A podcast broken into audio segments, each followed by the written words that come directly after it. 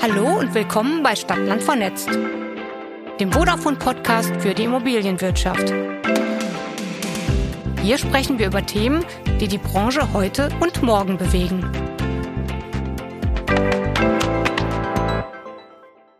Herzlich willkommen zu einer neuen Folge von Stadtland vernetzt, dem Podcast von und für die Immobilienwirtschaft. Heute geht es um Politik. Genau genommen um die Klimapolitik und deren Auswirkungen auf die Wohnungswirtschaft. Die Notwendigkeit, nachhaltige Praktiken zu implementieren und energetische Effizienz zu fördern, stellt die Immobilienbranche vor Herausforderungen, bietet aber zugleich zahlreiche Chancen. Gemeinsam mit meiner heutigen Expertin, Frau Heike Marzinek von der Deutschen Energieagentur, kurz DENA, beleuchten wir die neuesten Entwicklungen, politischen Maßnahmen und innovativen Ansätze, um die Wohnungswirtschaft fit für eine klimafreundliche Zukunft zu machen. Frau Marzinek, herzlich willkommen zu Stadtland vernetzt. Ja, vielen Dank. Danke, dass ich da sein darf, Herr Heinke. Ja, ich freue mich sehr auf dieses Gespräch zu diesem wichtigen Themenkomplex. Aber bevor wir gleich tief in die Zahlen und Fakten eingehen, möchte ich mit Ihnen zur Einstimmung ein kurzes Frage-Antwort-Quiz spielen. Und ich gebe Ihnen dabei ein paar Begriffe vor und Sie dürfen mit dem für Sie richtigen Begriff antworten. Sind Sie dafür bereit? Ja, sehr gerne. Stadt oder Land? Auf jeden Fall Stadt. Also ich bin ein äh, Kind des Ruhrgebiets und lebe jetzt in Berlin. Deswegen hat mich die Stadt auch nie losgelassen, bin aber auch sehr gern in der Freizeit auf dem Land. Homeoffice oder Büro? Lieber Büro, weil ich den Austausch mit den Kollegen, Kolleginnen sehr schätze. Sehr gerne vor Ort. Absolut verständlich. Einkauf liefern lassen oder lieber selbst zum Supermarkt? Auch hier bin ich, glaube ich, ein bisschen klassischer unterwegs, lieber selbst im Supermarkt. Ich probiere auch gerne mal Dinge aus, die mir so dann über den Weg laufen. Das finde ich online immer ein bisschen schwieriger. okay. Yoga oder Freeclimbing? Ich mache tatsächlich Yoga ähm, mhm. und würde aber sagen, Freeclimbing kann ich nicht, aber bin auch gern draußen in der Natur, wandere gerne und mache auch gerne anderen Sport. Also beides. Vielleicht zukünftig irgendwann noch die Klettertour dazu. Tatsächlich planen wir jetzt im Sommer eine Alpenüberquerung. Da muss ich mich gerade auch physisch drauf vorbereiten. Da ist vielleicht der eine oder andere Klettersteig dabei. Wunderbar. Wohnen im gemütlichen Altbau oder top ausgestatteten Neubau? Wir wohnen in einem Altbau. Das mag ich auch sehr tatsächlich, ein typischer Altberliner Altbau. Ich vermisse aber manchmal tatsächlich den Energieeffizienzstandard eines Neubaus. Also die Kombination wäre perfekt. Und da sind wir schon beim Thema. Ne? Also so richtig warm und gemütlich macht man sich zu Hause nur, wenn man sich die Energiepreise anschaut, wenn die Immobilie halt energetisch effizient ist. Und deswegen freue ich mich auch so auf das Gespräch, weil das Thema ja bei vielen in der Immobilienwirtschaft, sagen wir mal, zu Kopfschmerzen oder auch Frust führt. Und so hoffe ich, dass wir heute die Themen gut einordnen können und nachhaltig auch Tipps erarbeiten können. Frau Marzinek, Sie sind Leiterin Innovation und Transformation im Bereich klimaneutrale Gebäude in der DENA. Welche Aufgabenstellung verbirgt sich denn hinter dieser Position und welche Ziele verfolgt die DENA?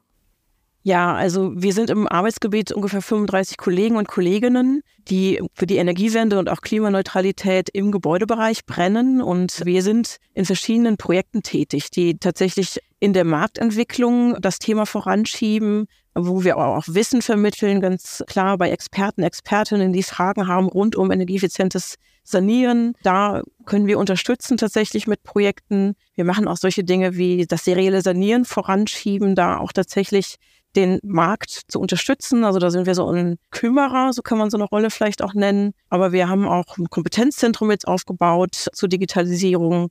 Das heißt tatsächlich dieser ganze Kontext ja, Wissen in den Markt bringen, aber da eben auch vernetzen, damit größtmögliche Qualität dort eben auch stattfinden kann und umgesetzt werden kann. Und da wollen wir eben dafür sorgen, dass das Thema einfach auch noch schneller in die Breite kommt. Also wir wollen hier eben für eine Beschleunigung sorgen und machen das natürlich aber in der gesamten DENA, muss ich auch sagen. Das ist jetzt dann nicht nur in meinem Arbeitsgebiet ein Kern. Wir fokussieren hier wirklich auf den Gebäudebestand. Es gibt aber auch natürlich auch viele andere Bereiche, die sich das Themenfeld Mobilität, aber auch erneuerbare Energien, Ausbau von Stromnetzen angucken und da arbeiten wir natürlich auch sehr, sehr gut verzahnt und vernetzt zusammen, weil die Dinge ja am Ende dann auch zusammenhängen.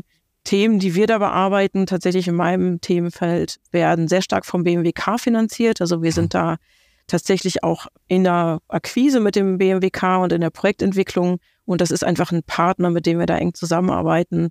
Und dadurch stellen wir auch eine Brücke zwischen Politik und Markt her. Also das heißt, wir sind sehr stark an den Marktakteuren dran, verstehen dann auch, was dort benötigt wird, wo vielleicht auch Fragen entstehen und gehen dann auch sehr stark in die Beratung von Politik und BMWK, wo natürlich dann halt Gesetze und Förderung auch gestaltet werden. Das heißt, da würde ich sagen, sind wir wirklich so eine Brücke zwischen Markt und Politik. Die Grundlage dafür entsteht aus den Netzwerken, also wirklich vielen Gesprächen, äh, die wir da auch führen. Aber wir erheben auch viele Daten, Zahlen, Daten, Fakten, zum Beispiel auch im Gebäudereport, wo wir tatsächlich jedes Jahr aktualisierte Daten in diesem Gebäudereport veröffentlichen und den Status quo zum Klimaschutz einmal darstellen. Und das ist einfach eine gute sachliche Grundlage, um dann auch zu gucken, was brauchst denn noch mehr, um noch schneller weiter nach vorne zu kommen. Ich habe mir den DENA Gebäudereport, also ihre Wissensbibel, durchgelesen. Beeindruckend 84 Seiten liefert der Report viele interessante Daten, Fakten und Zahlen zum Klimaschutz im Gebäudebestand. Jeder kann hier beliebig tief ins Detail gehen, war auf jeden Fall mein Eindruck. Übrigens hier den Hinweis für die Zuhörerinnen und Zuhörer, wir haben diesen Gebäudereport auch in den Shownotes verlinkt. Wenn man sich den anschaut, dann stellt man relativ schnell fest, dass der Wohngebäudebestand nach Altersklassen sehr alt ist in Deutschland. Uns fällt auf, dass 25 Prozent, also ein Viertel der Gebäude bereits vor 1946 in Deutschland errichtet wurde und weitere 36 Prozent vor 1978. Und damit sind wir insgesamt, sind insgesamt 60 Prozent aller Wohngebäude vor Inkraftgeräten der ersten Wärmeschutzverordnung von 1978 errichtet worden. Jetzt die Frage an Sie. Wie kann es denn klappen, mit so einer hohen Zahl an alten Gebäuden bis 2045 klimaneutral zu werden? Ja, in der Tat ist das eine große Herausforderung. Also wie Sie schon sagen, die erste Wärmeschutzverordnung ist überhaupt erst 1978 auf den Markt gekommen. Das heißt, da hat man sich erstmalig überlegt, wie wollen wir denn effizienter mit Energie umgehen. Vorher war einfach noch genug Energie da, dann gab es diesen Ölpreisschock oder Ölkrise. Und da heraus sind dann auch politische Bewegungen entstanden. Wärmeschutzverordnung ist im Grunde ja der Vorläufer des Gebäudeenergiegesetzes, was wir heute haben.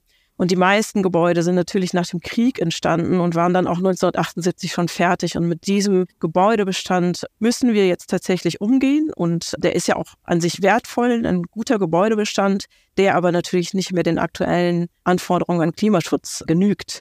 Man muss sich auch tatsächlich mal nochmal vor Augen führen, das sind einfach viele Gebäude. Also wir haben ungefähr 23 Millionen Gebäude in Deutschland, die wirklich sehr divers sind. Also das sind so 19,5, also zwischen 19 und 20 Millionen Wohngebäude und der Rest sind sogenannte Nichtwohngebäude. Das heißt, wir haben von der Gebäudestruktur tatsächlich alles dabei. Also vom Flughafen über ein Mehrfamilienhaus bis zum selbstgenutzten Einfamilienhaus, überhaupt schon von der Nutzung sehr divers, aber natürlich dann auch von der Architektur, von der Gebäudestruktur, aber auch von den Rahmenbedingungen, wenn man jetzt auf die energetischen äh, Themen guckt, was auch an Energieträgern da ist. Das heißt, wir haben Gebäude in der Stadt, wo vielleicht dann sogar die Fernwärme vor Ort ist. Wir haben sehr, sehr viele, vor allen Dingen dann die Einfamilienhäuser auch auf dem Land verteilt, wo einfach auch ganz andere Möglichkeiten äh, es gibt oder eben auch nicht gibt, vielleicht auch erneuerbare Energien einzubinden. Das heißt, das ist einmal schon mal wirklich ein großer Faktor, den man sich immer wieder klar machen muss. Und dann haben wir zusätzlich einfach auch sehr unterschiedliche Akteure, Akteurinnen, mhm. ähm, also die Menschen, die dahinter stecken, ja. die diese Immobilien besitzen, betreiben oder letztendlich im Zweifel vielleicht auch eine Entscheidung für eine Investition treffen müssten jetzt, damit ein Gebäude dann eben klimaneutral wird. Also auch da ist es genauso breit von einem professionellen Portfoliobetreiber, der unter dem Gebäude eher einen Wirtschaftsfaktor sieht, eben natürlich bis hin zu dem selbstgenutzten Einfamilienhaus, wo man gerne einfach zu Hause sein will und dort wohnt.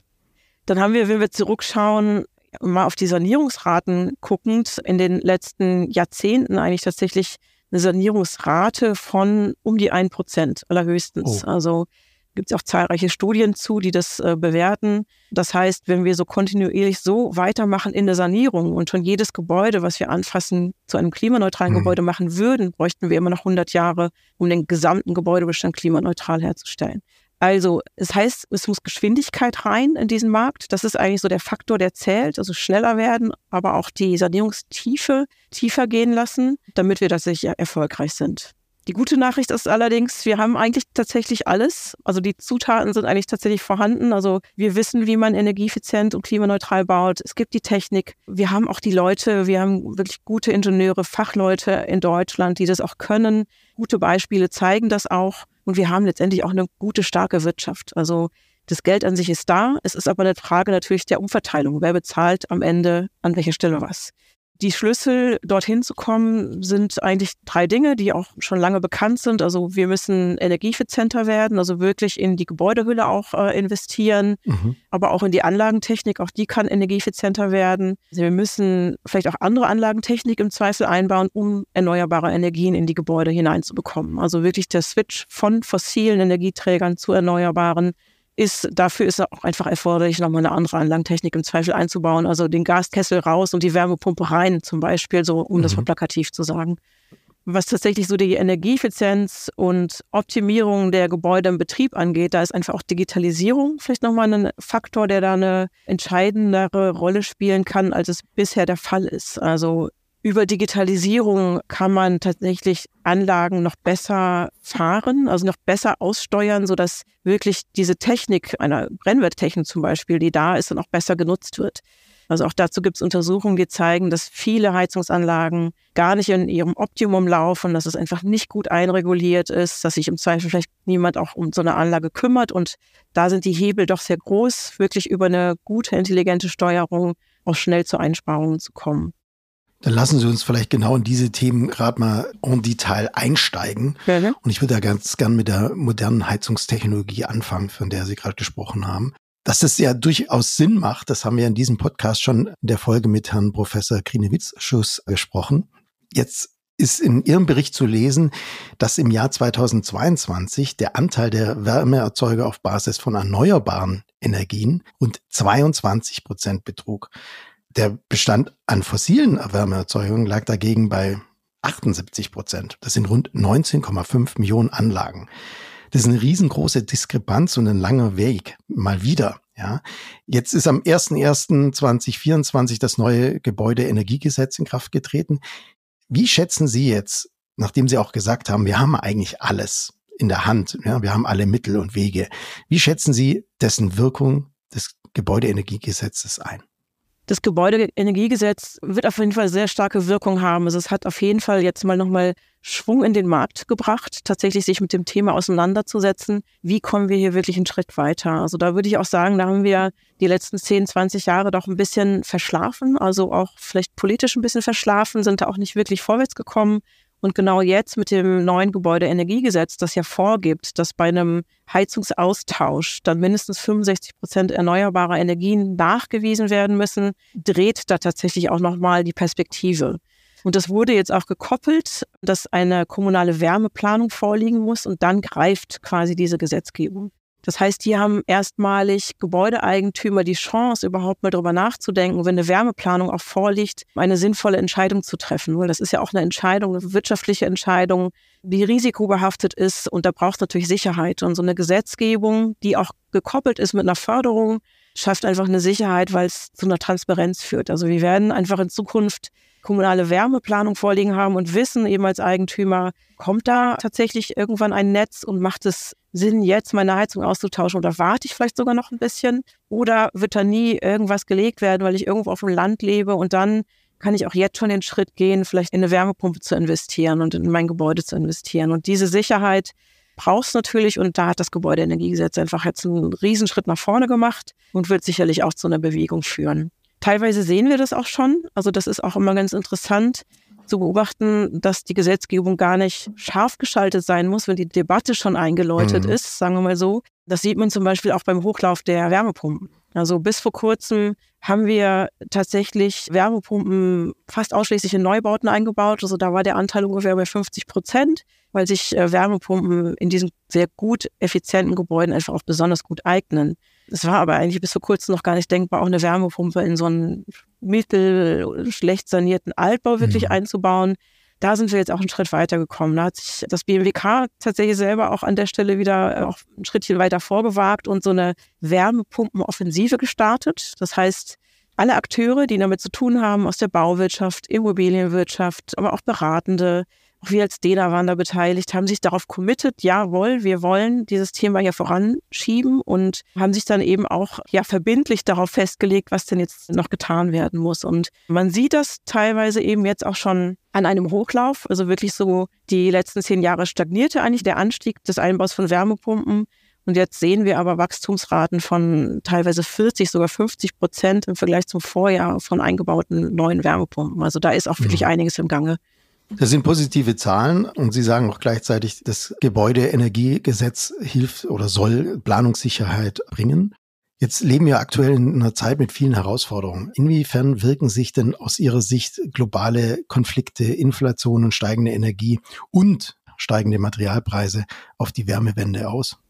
Ja, das ist natürlich eher ein Dämpfer, muss man schon so mhm. sagen, weil es natürlich zu einer Kostenerhöhung führt, also sowohl was Energiekosten angeht, als auch äh, Kosten für Materialien. Also wir müssen ja beides tun. Wir müssen auf der einen Seite andere Energien einbringen in die Gebäude, die eben nicht mehr fossil sind. Wir müssen aber auch anders bauen. Also Verknappung gibt es tatsächlich auch schon zu sehen, aber eben klar, durch steigende Preise wird natürlich der Druck dann auf die Investoren auch noch höher werden. Das sind auf der einen Seite natürlich Probleme, die uns gleichzeitig belasten bei diesem riesen Mammutprojekt ähm, mhm. Energiewende letztendlich, das wir ja gerade vor uns haben. Man muss aber auch sagen, man sieht, dass das Thema vielleicht auch aus einer Risikobrille noch mehr betrachtet werden muss oder jetzt vielleicht das auch eben klar wird über diese globalen Konflikte, weil wir es uns wahrscheinlich tatsächlich sowieso gar nicht mehr leisten können, jetzt nichts zu tun, weil eben Energien knapper werden, weil Preise steigen, weil auch unsere Abhängigkeiten nicht unbedingt so sinnvoll sind. Also dieses Thema, was wir hatten, uns vom russischen Gas abhängig zu machen, fällt uns eben jetzt auf die Füße. Wir sollten uns meines Erachtens jetzt auch nicht von arabischen fossilen Energieträgern genauso wenig abhängig machen, auch wenn es vielleicht eine Brückenlösung sein muss. Aber das heißt, da wegzukommen und wirklich eher zu gucken, was ist denn in meiner Region sinnvoll, bietet auch eine Sicherheit. Und dann kommt man natürlich am Ende zu Sonne und Wind, was dies einfach verfügbar ist. Und da braucht man einfach nur die richtige Technik, um die dann auch zu nutzen. Also wir wissen, wir müssen definitiv was machen bei der Energieeffizienz in unserem Bestand. Das haben Sie jetzt eindrücklich ausgeführt. Wie kann diese Transformation im Gebäudesektor trotz der von Ihnen gerade beschriebenen Unsicherheiten effektiv gestaltet werden? Was wären denn Ihre Top drei Tipps für Besitzer von Wohngebäuden? Es ist natürlich gar nicht so einfach, weil, wie ich zu Anfang sagte, jedes Gebäude am Ende dann doch wieder sehr individuell ist. Also ähm, wir befinden uns hier in einem Bereich, der ist nicht so durchgetaktet wie, sagen wir mal, eine Automobilbranche, wo vom Fließband dass die Automobile runterkommen und die alle gleich aussehen. Gebäude, selbst wenn sie gleichmäßig aussehen, sind dann doch immer individuell und auch die äh, Nutzer und letztendlich Ziele der Eigentümer sind vielleicht sehr unterschiedlich. Deswegen lohnt es sich immer zu Anfang einen Energieexperten, eine Energieexpertin oder Energieberater, Energieberaterin einzuschalten. Das ist eine Person, die einfach auch gut ausgebildet ist, perfekt die Gesetzeslage kennt, auch zur Förderung beraten kann und sich am besten das Gebäude einfach auch vor Ort anschaut und analysiert, was ist denn der Zustand und dann mit letztendlich dem Gebäudeeigentümer, Eigentümerin auch zusammenschaut, wo soll es hingehen und im Zweifel vielleicht sogar auch einen Sanierungsfahrplan aufstellen mhm. kann. Das wäre auch schon mein Tipp zwei. Also Tipp eins tatsächlich einen Experten, Expertin einschalten. Tipp zwei man muss nicht alles jetzt gleichzeitig machen. Das ist natürlich schön, aber das ist wahrscheinlich meistens nicht der Fall, dass das finanziell möglich ist. Das heißt, da wirklich einen guten Fahrplan aufzustellen, um dann eben auch langfristig zu wissen, was steht an, um letztendlich auch in eine Sanierung zu gehen, bevor die Heizung kaputt geht. Ne? Also in der Situation hat man meistens nicht so besonders viele Entscheidungsspielräume, sondern wirklich eher langfristig zu planen, sich anzuschauen, wo steht mein Gebäude, wann ist vielleicht auch ein Heizungsaustausch dran oder wie muss ich mit einem Dach umgehen, bevor es undicht wird. Das sind ja solche Dinge, die man als Eigentümer sowieso tut. Und das, wenn man das intelligent verknüpft mit energieeffizienten Ansätzen und quasi einen eigenen Fahrplan zur Klimaneutralität sicher arbeitet, dann hat man auf jeden Fall schon mal ein gutes Konzept.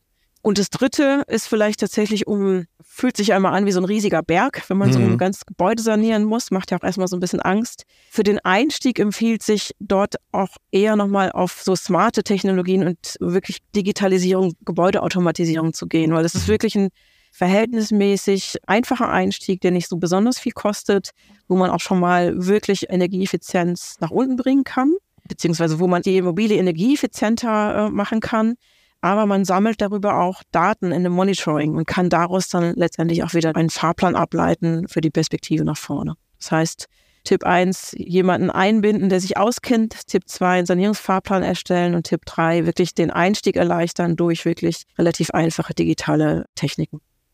Sie haben gerade smarte Technologien für die Gebäudeautomatisierung angesprochen als etwas, was man relativ schnell dann einführen kann. Jetzt Stichwort Digitalisierung ist ja immer so unser Fokusthema hier in unserem Podcast und den würde ich auch gerne vertiefen und Sie haben es auch ganz am Eingang schon mal angesprochen. Um die Energieeffizienz durch Digitalisierung zu fördern, hat ja Arbeitgeber, die DENA, ein eigenes Kompetenzzentrum aufgebaut. Das KEDI, K-E-D-I. Verraten Sie uns doch kurz, was dahinter sich verbirgt. Genau, also das KEDI ist das Kompetenzzentrum für Energieeffizienz durch Digitalisierung in Industrie und Gebäuden. Ein bisschen sperriger Titel tatsächlich, aber das ist genau das, was es ist. Also wir sind auch da beauftragt worden vom Bundeswirtschaftsministerium, dieses Kompetenzzentrum aufzubauen das tatsächlich die Effizienzpotenziale durch Digitalisierung noch besser erschließen soll. Und das machen wir so, dass wir wirklich den Markt durchdringen wollen und hier auch als Treiberin äh, der Marktdurchdringung dann auftreten. Das heißt, wir wollen auch Fachinformationen bündeln, viele auch bestehende Angebote. Es gibt ganz viele tolle Sachen schon auf dem Markt, einfach tatsächlich bündeln und in die Breite tragen. Wir sind da als DENA natürlich auch eher so ein anerkannter, verlässlicher Partner, dem auch zugetraut wird, dass wir neutrale Informationen weitergeben, die jetzt nicht produktgetrieben sind. Deswegen ist das bei der DENA eben auch gut angesiedelt. Wir wollen aber auch Akteure vernetzen. Also wir bauen da auch ein starkes Netzwerk auf, um eben auch voneinander zu lernen, um tatsächlich auch zu schauen, was brauchen auch die Zielgruppen und wollen aber auch Technologien und Potenziale sichtbar machen. Das heißt, wir wollen hier richtig Lösungen sichtbar machen, auch über unsere Homepage und so, dass man als Experte, Beraterin sich dort informieren kann und dann eben letztendlich auch weiterhin gut beraten kann und tatsächlich da auf die Gebäudeeigentümer auch gut zugehen kann. Wir werden auch gute Beispiele zeigen, um einfach auch tatsächlich Potenziale sichtbar zu machen.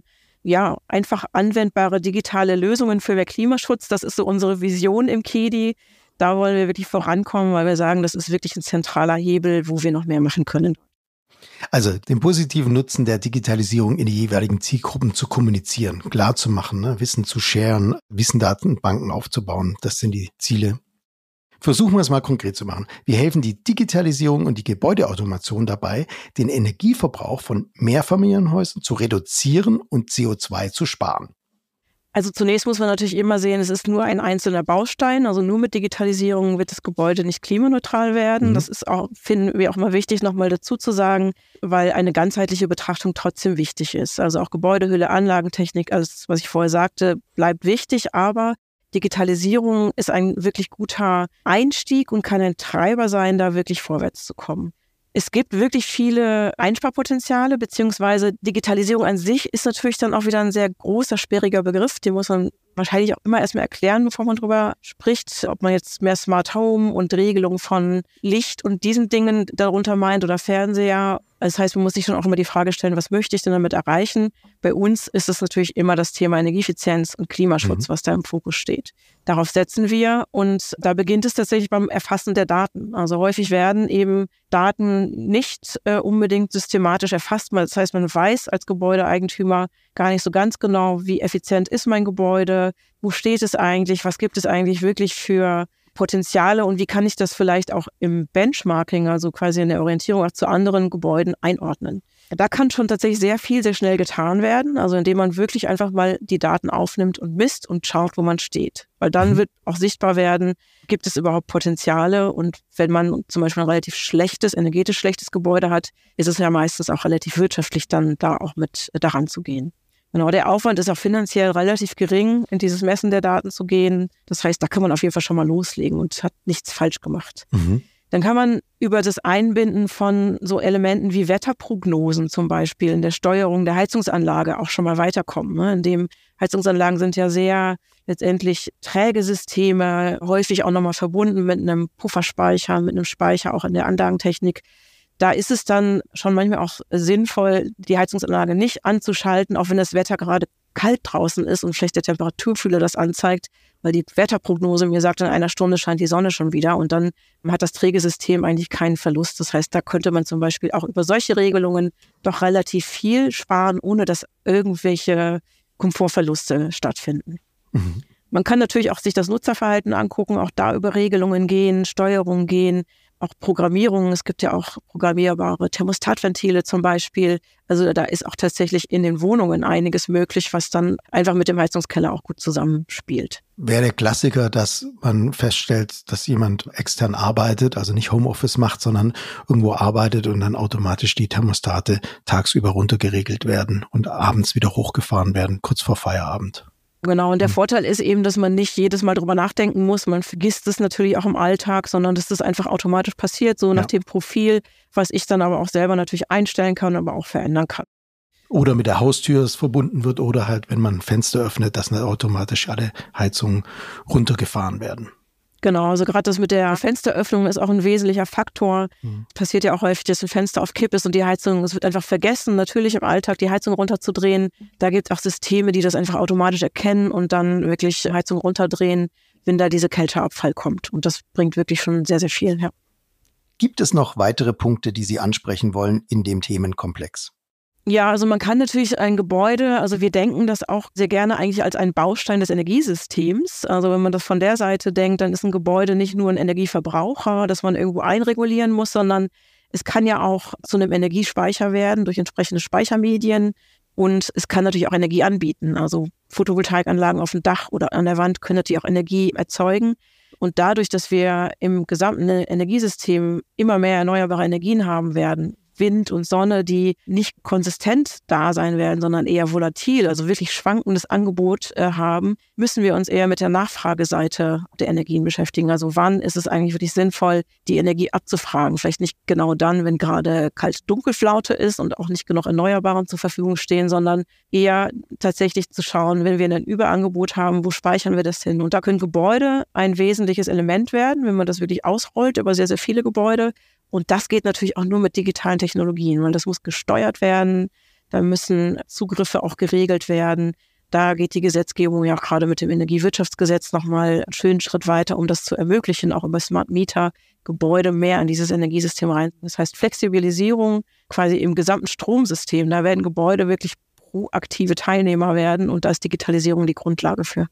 Das heißt, wenn tagsüber sehr viel Strom woanders gebraucht wird, dann speise ich natürlich meinen Strom ein und abends verbrauche ich den, wenn es dunkel ist, äh, selber. Oder ist es eher so ein Thema, ich sollte tagsüber meine Wäsche laufen lassen, weil ich da natürlich über die Photovoltaikanlage selber Strom produziere und genau selber so regel?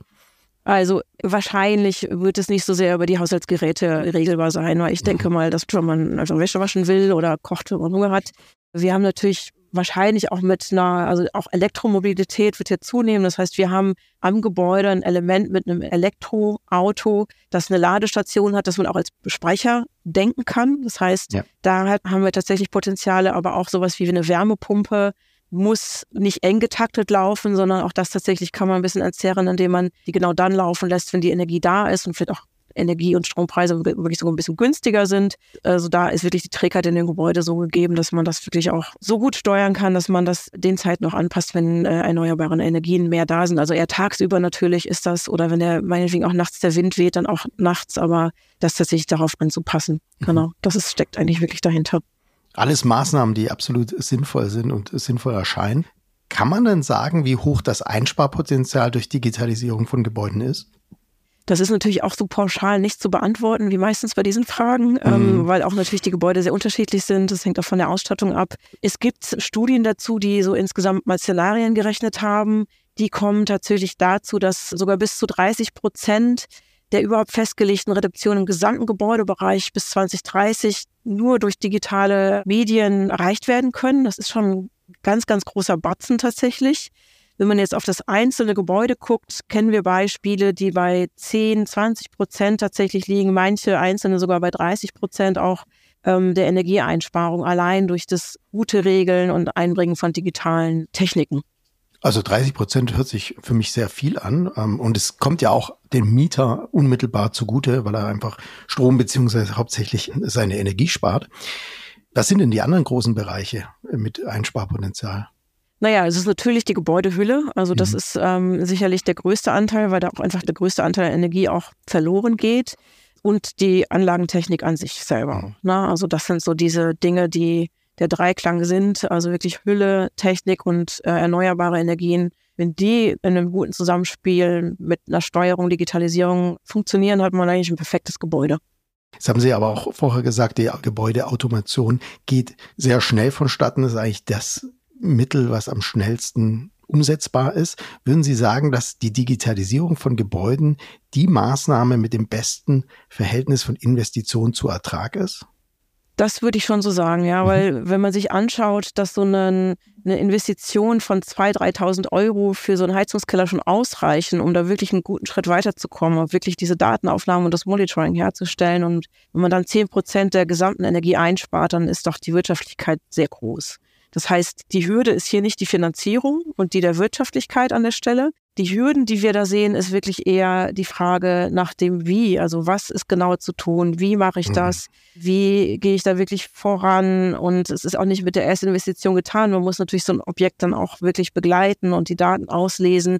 Und da braucht es natürlich dann eben auch Leute, die sich darum kümmern können und das Wissen auch haben. Und da wollen wir eben ja natürlich dann auch mit dem KEDI unterstützen und dieses Wissen um das Wie auch noch weiter verbreiten.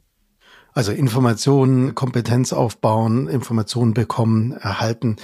Klar, ist ein wichtiges Thema, sehr breites Thema und wie Sie gesagt haben, jeder Gebäudebestand ist sehr individuell und divers. Fakt ist auch, man muss investieren. Der Immobilienbesitzer muss investieren. Deswegen muss er sich irgendwo einlesen. Und Sie hatten auch vorher schon mal erwähnt, dass es sinnvoll ist, bevor man eine Maßnahme in Auftrag gibt, sich über Fördermöglichkeiten zu informieren. Jetzt interessiert mich natürlich, wo finde ich denn Informationen zu diesen Förderungen und welche Forderungen gibt es überhaupt? Das ist auch ein weites Feld tatsächlich. Förderung verändert sich auch regelmäßig. Und es gibt ja auch verschiedene Förderungen auf verschiedenen Ebenen. Also der Bund äh, vergibt Förderungen, aber auch Länder äh, vergeben Förderungen. Also da muss man schon irgendwie sehr breit schauen. Alles hier zu erläutern ist wahrscheinlich tatsächlich unmöglich, glaube mhm. ich. Ähm, aber es gibt gute auch Internetseiten, auch Informationen von der DENA dazu. Die wichtigste ist vielleicht die Bundesförderung für energieeffiziente Gebäude, ähm, abgekürzt BEC, also BEG. Das ist so eine Förderung, die wirklich auch da, wo man sehr viel Geld auch abrufen kann, wenn man Gebäude ganzheitlich saniert. Also tatsächlich auf einen Effizienzstandard kommt, der dann auch relativ hoch ist und wo man dann weiß, ich mache das jetzt einmal und dann habe ich 20 Jahre wahrscheinlich auch erstmal wieder Ruhe. Mhm. Dann gibt es aber auch, weil das sicherlich nicht in jedem Fall möglich ist, Förderungen für Einzelmaßnahmen. Also das ist auch die BEG für aber Einzelmaßnahmen, so dass man hier auf Grundlage eines Sanierungsfahrplans eben auch feststellen kann, ich fange jetzt an mit der Heizungsanlage, dann mache ich das Dach, dann mache ich die Fenster oder genau in einer anderen Reihenfolge. Und da tatsächlich gibt es dann auch die Möglichkeit, einzelne Fördermaßnahmen abzurufen. Dafür brauchst du dann tatsächlich aber auch immer einen Energieberater, Energieberaterin aus der Energieeffizienz-Expertenliste. Die Menschen sind bei uns gelistet, die sind auch qualitätsgeprüft, also die haben entsprechende Ausbildungen gemacht und können entsprechend dann auch solide so eine Berechnung durchführen und diese Förderung beantragen. Deswegen ist es eben auch ein guter Einstieg, wirklich da mit einem Energieberater, Energieberaterin da reinzugehen. Es gibt natürlich auch diverse Förderungen über die Länder. Da muss man dann sehen, in welchem Bundesland man ist. Und wir haben aber speziell zur Förderung auch für digitale Maßnahmen auch im KEDI eine Fördermittelübersicht jetzt erstellt. Also wenn man jetzt wirklich über diesen Einstieg in die Förderung sich informieren will, haben wir da wirklich äh, alles mal durchforstet und zusammengestellt. Das findet man auf unserer Internetseite kedi-dena.de. Und die finden Sie auch in unseren Show Notes. Das haben wir natürlich alles für Sie hinterlegt, sämtliche hier aufgezählten Webseiten etc. Die Links finden Sie alle in den Show Notes. Bleiben wir beim Thema Informationen erhalten und, und finden. Ich habe ja der Vorbereitung auf unser Gespräch, habe ich die Webseite des Gebäudeforums mir angeschaut und war wirklich komplett fasziniert von den vielen Best-Practice-Beispielen, die Sie hier auflisten. Erzählen Sie uns doch mal bitte über diese Plattform und wie unsere Hörerinnen und Hörer sie nutzen können. Ja, das freut mich sehr. Auch diese Plattform durfte ich mit Kolleginnen hier mit aufbauen in der DENA. Es hat auch sehr viel Spaß gemacht und das ähm, läuft auch sehr gut jetzt. Das ist eine Plattform, ich würde sagen, es ist vielleicht sogar ein bisschen das Mutterprojekt für das KEDI, wo wir auch Wissen bündeln, auch gute Beispiele bringen, aber eher mit dem ganzheitlichen Blick auf die komplette Sanierung. Also nicht mit dem Fokus auf Digitalisierung, wirklich mit allem, was notwendig ist. Und da gibt es sehr viele Fachinformationen zu Baumaterialien, also auch so zu nachwachsenden Rohstoffen. Was gibt es da am Markt? Was gibt es vielleicht auch für innovative Techniken? Wir haben aber auch viele Informationen zu Solaranlagen, zu Photovoltaikanlagen, zu auch Wärmepumpen ist ein großes Thema im letzten Jahr gewesen, was wir da sehr breit bespielt haben. Also wenn man da eine Frage hat als Eigentümer, aber vor allen Dingen auch als ähm, Energieberater, als Ingenieurin, kann man da äh, gut fündig werden. Und wir bauen das auch äh, regelmäßig weiter aus. Also es wird auch aktualisiert. Das heißt, es wächst und es lohnt sich auch immer wieder mal drauf zu schauen. Und wir haben tatsächlich auch wirklich viele, viele gute Beispiele da jetzt platziert, die zeigen, was möglich ist und was funktioniert, so dass man auch selber nochmal auf vielleicht auch eine Inspiration bekommt, soll auch ein bisschen Mut machen, tatsächlich da auch vorwärts zu gehen und weil man sieht, andere haben das eben auch gemacht. Da wollen wir vernetzen. Also wir ähm, geben da auch gerne tatsächlich äh, in die Vernetzung, dass eben auch die Kontakte werden dargestellt, zum Beispiel von den Architekten oder Planerinnen, die diese Gebäude auch gebaut haben, dass man da auch einfach mal ganz direkt nachfragen kann. Genau, es ist einfach eine schöne Plattform, die wirklich rundum zum energieeffizienten, klimaneutralen Sanieren und informiert und da tatsächlich für die Fachwelt zur Verfügung steht. Leider hatte ich sie vor zwei Jahren nicht gefunden, als ich mich mit der Photovoltaikanlage beschäftigt habe. Und ich habe mich durch YouTube oder sonstiges durchgewühlt. Und da ist es natürlich schon das Problem, dass sie sehr viele Meinungen und nicht unbedingt äh, neutrale Meinungen hören und dann ganz verwirrt rausgehen. Deswegen hat mir das sehr, sehr gut gefallen, auch gerade mit den Fallbeispielen, wo man sich dann enthangeln kann und wo man gerade sehen kann, okay, mein Haus ist anders als vielleicht andere Häuser in der Straße, aber hier finde ich äh, Fallbeispiele, wo mir wirklich helfen, ähm, mich an das Thema heranzutasten oder schon tief einzusteigen und äh, den richtigen Weg für mich zu finden. Ja, schön, das freut mich sehr. Das war unser Ziel. genau. Und ich habe auch eingangs ähm, schon den DENA, oder wir haben ja auch über den DENA Gebäudereport gesprochen. Und das ist ein sehr detailliertes Nachschlagewerk mit einer sehr tiefen Datenbasis. Wie kann denn der DENA Gebäudereport einen Beitrag zur Debatte und Umsetzung der Klimaziele im Gebäudesektor leisten? Also ich denke, das ist einfach ein ganz wichtiges Instrument, um die Debatte zu versachlichen. Also es ist ja teilweise sehr emotional angeheizt, auch aus mhm. verständlichen Gründen und in Medien werden verschiedene Dinge berichtet und am Ende ist es natürlich für quasi sogenannte Laien oder Halbprofis auch ein bisschen schwierig, zu verstehen, was man eigentlich noch glauben soll.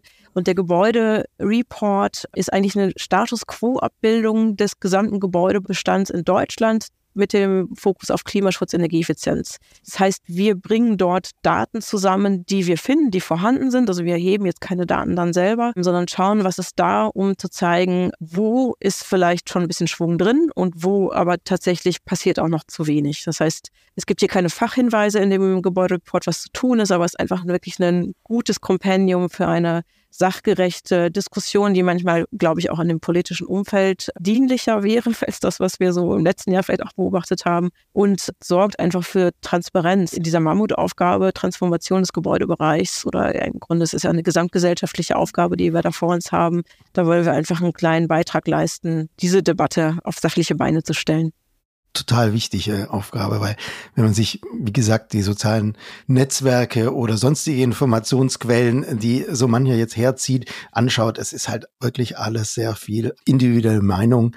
Und wenn es dann Informationen gibt oder eine Informationsquelle gibt, die es sehr sachlich angeht, dann hilft es total. Und dann versachlicht es auch wieder die Debatte und die hatten wir definitiv meiner Ansicht nach letztes Jahr nicht. Ja. Das stimmt, ja. Frau Marzinek, wenn wir uns jetzt in zehn Jahren wieder treffen, zu einer neuen Folge von Stadtland vernetzt, wie werden sich denn die Daten und Fakten im DINA-Report verändert haben? Und wie klimaneutral und digital wird dann unser Wohnen sein? Ja, es ist eine spannende Frage. Das ist natürlich auch Glaskugel. Ich würde sagen, man sollte jetzt die Hoffnung nicht aufgeben. Ich bin da auch ein positiver Mensch, sonst würde ich in dem Bereich auch nicht arbeiten. Und äh, man wird in zehn Jahren schon eine deutliche Veränderung gesehen haben. Also wir werden nicht mehr darüber diskutieren, ob Wärmepumpen jetzt sinnvoll sind oder nicht, sondern wir bauen sie einfach ein. Wir haben Elektroautos in unseren Garagen stehen und Photovoltaikanlagen sind einfach selbstverständlich da. Wir wissen auch, wie es mit der Wärmeplanung weitergeht und haben tatsächlich einen guten Überblick darüber, dass wir die richtigen Entscheidungen treffen und sehen aber auch schon wirklich Erfolge und sind da wirklich einen guten Schritt weitergekommen. Weil man muss ja auch ehrlicherweise sagen, bis zur Klimaneutralität 2045 ist es dann auch nicht mehr so weit. Also da wird schon einiges an Schwung dann auch zu sehen sein und glaube auch ganz viel Hoffnung und hoffentlich auch Spaß an dem Thema. Also das ist das, was, äh, was ich mir wünschen würde, dass es einfach auch Freude macht, weil das ist eigentlich auch wirklich ein schönes Thema, daran zu arbeiten. Das ist ein wunderschöner Satz, mit Freude daran zu gehen. Und es gibt auch sehr viel Hoffnung für die Zukunft. Vielen Dank dafür. Jedenfalls Fakt ist, die Digitalisierung von Gebäuden und die Förderung energetischer Effizienz wird uns noch lange als Themengebiete begleiten. Vielen Dank, dass Sie die Thematik für uns eingeordnet haben und so viele nützliche Tipps uns gegeben haben. Ich bedanke mich ganz herzlich bei Ihnen für das sehr aufschlussreiche Gespräch. Ja, vielen Dank auch Ihnen. Wenn Ihnen diese Folge gefallen hat, hinterlassen Sie gerne eine Bewertung auf Ihrer Podcast-Plattform und abonnieren Sie uns. Die hier zitierten Informationen wie den vollständigen DENA Gebäudereport oder das KEDI Factsheet zum Thema Fördermöglichkeiten haben wir in unseren Shownotes für Sie verlinkt. Bis bald und auf Wiederhören wünscht Ihnen aus Düsseldorf Christian Heikle und das Team Immobilienwirtschaft von Vodafone. Das war Stadtland vernetzt. Der Vodafone Podcast für und mit der Immobilienwirtschaft. Vielen Dank fürs Zuhören und bis zur nächsten Folge. Wir freuen uns, wenn Sie wieder dabei sind. Bleiben Sie mit uns vernetzt und abonnieren Sie unseren Podcast.